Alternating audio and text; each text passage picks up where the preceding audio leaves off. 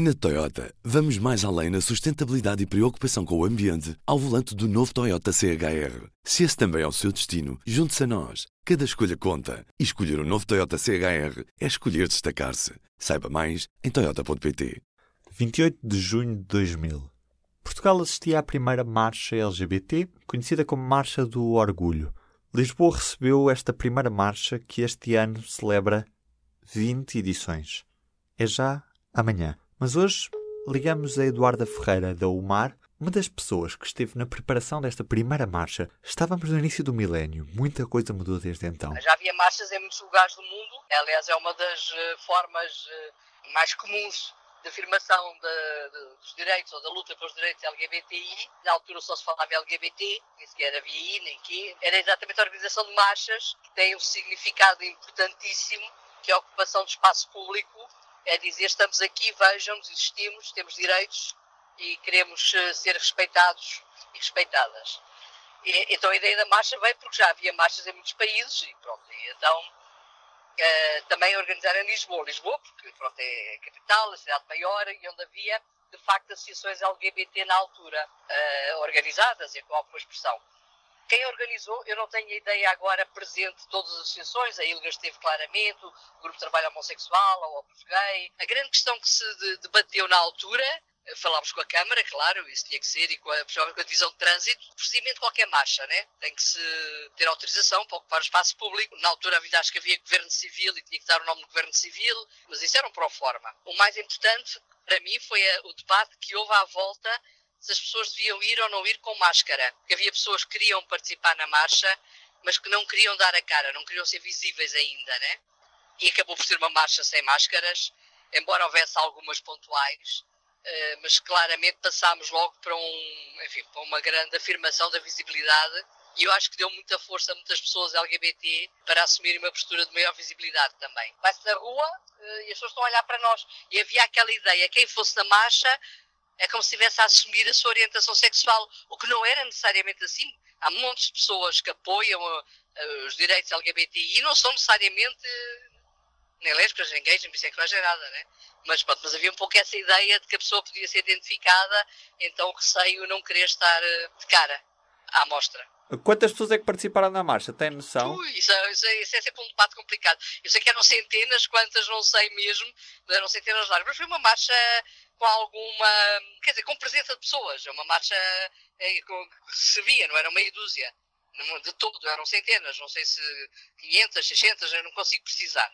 Eh, sei que teve um impacto na altura, por ser a primeira, e estavam várias associações que mobilizaram os seus associados, claro. Eh, eram quase só pessoas ligadas às associações. E durante os primeiros anos, nós íamos à marcha, organizávamos a marcha, sempre várias associações em conjunto que se organizavam, e quase todas as pessoas que estavam na marcha nós conhecíamos.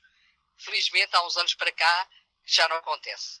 Vamos à marcha e a marcha é enorme tem montes de pessoas que eu nunca vi antes, nem sei quem são, e isso é uma alegria, porque quer dizer que o movimento cresceu e que há muitas pessoas que nem sequer estão ligadas às associações e que participam na marcha como um momento de, de luta pelos direitos LGBTI. Lembram-se como é que foram recebidos na rua quando a primeira marcha? Olha, eu acho que era um pouco de espanto. As pessoas, eu não, não me lembro assim de grandes reações uh, negativas. É assim, há sempre. Poderia haver algumas pessoas que no passeio diziam, chamavam-se os nomes coloridos, né? Uh, pronto, isso há sempre essa expressão. Mas em, em, geral, nem por isso, eu não acho que de todo tenha havido assim uma reação negativa forte, tipo, sentimos ameaçados, de todo. Havia pessoas individualmente que poderiam dizer algumas coisas, mas também havia pessoas a apoiar, a dizer muito bem, força, se é que é, pronto, e, e isso é muito, muito importante. 20 edições depois, o que é que foi mudando na marcha?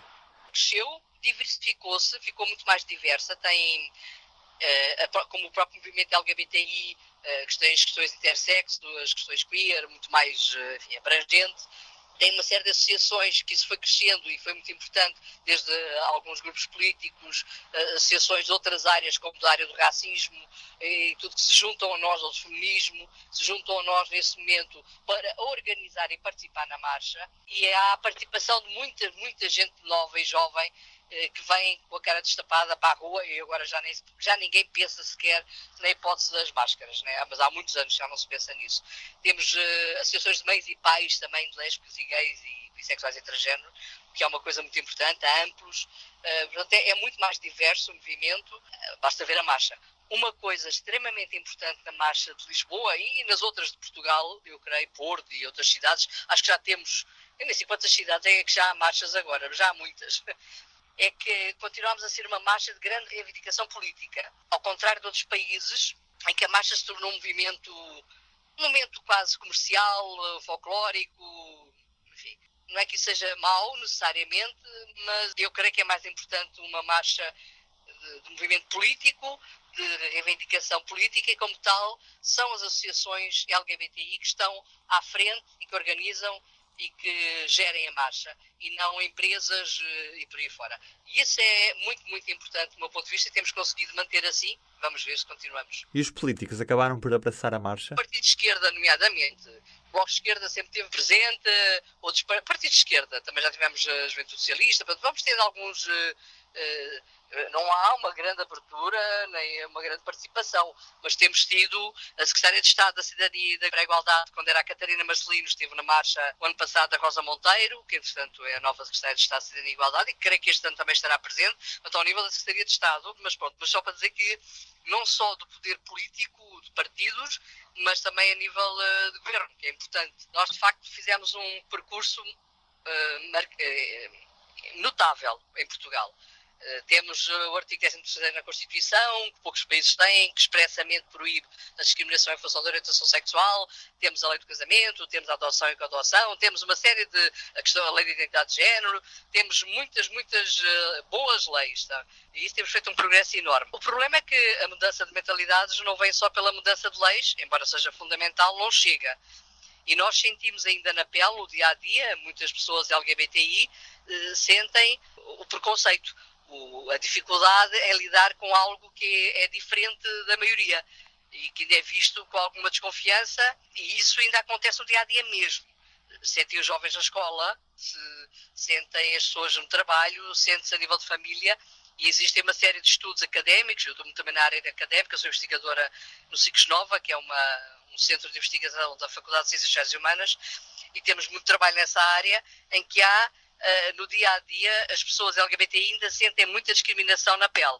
Sentem no sentido que têm dificuldade em assumir para a família, têm dificuldade em assumir no local de trabalho, uh, na escola, porque ainda há, há situações de discriminação. E discriminação não é necessariamente violência física, uh, basta ser uh, um olhar estranho, uma piada, ou fazer sentir a pessoa pouco à vontade, como se de repente a pessoa passasse a ser só aquela sua característica, passa a ser só a lésbica ou gay e deixa de ser a pessoa que tem N características, incluindo aquela também. Portanto, ainda não ganhamos o direito à indiferença.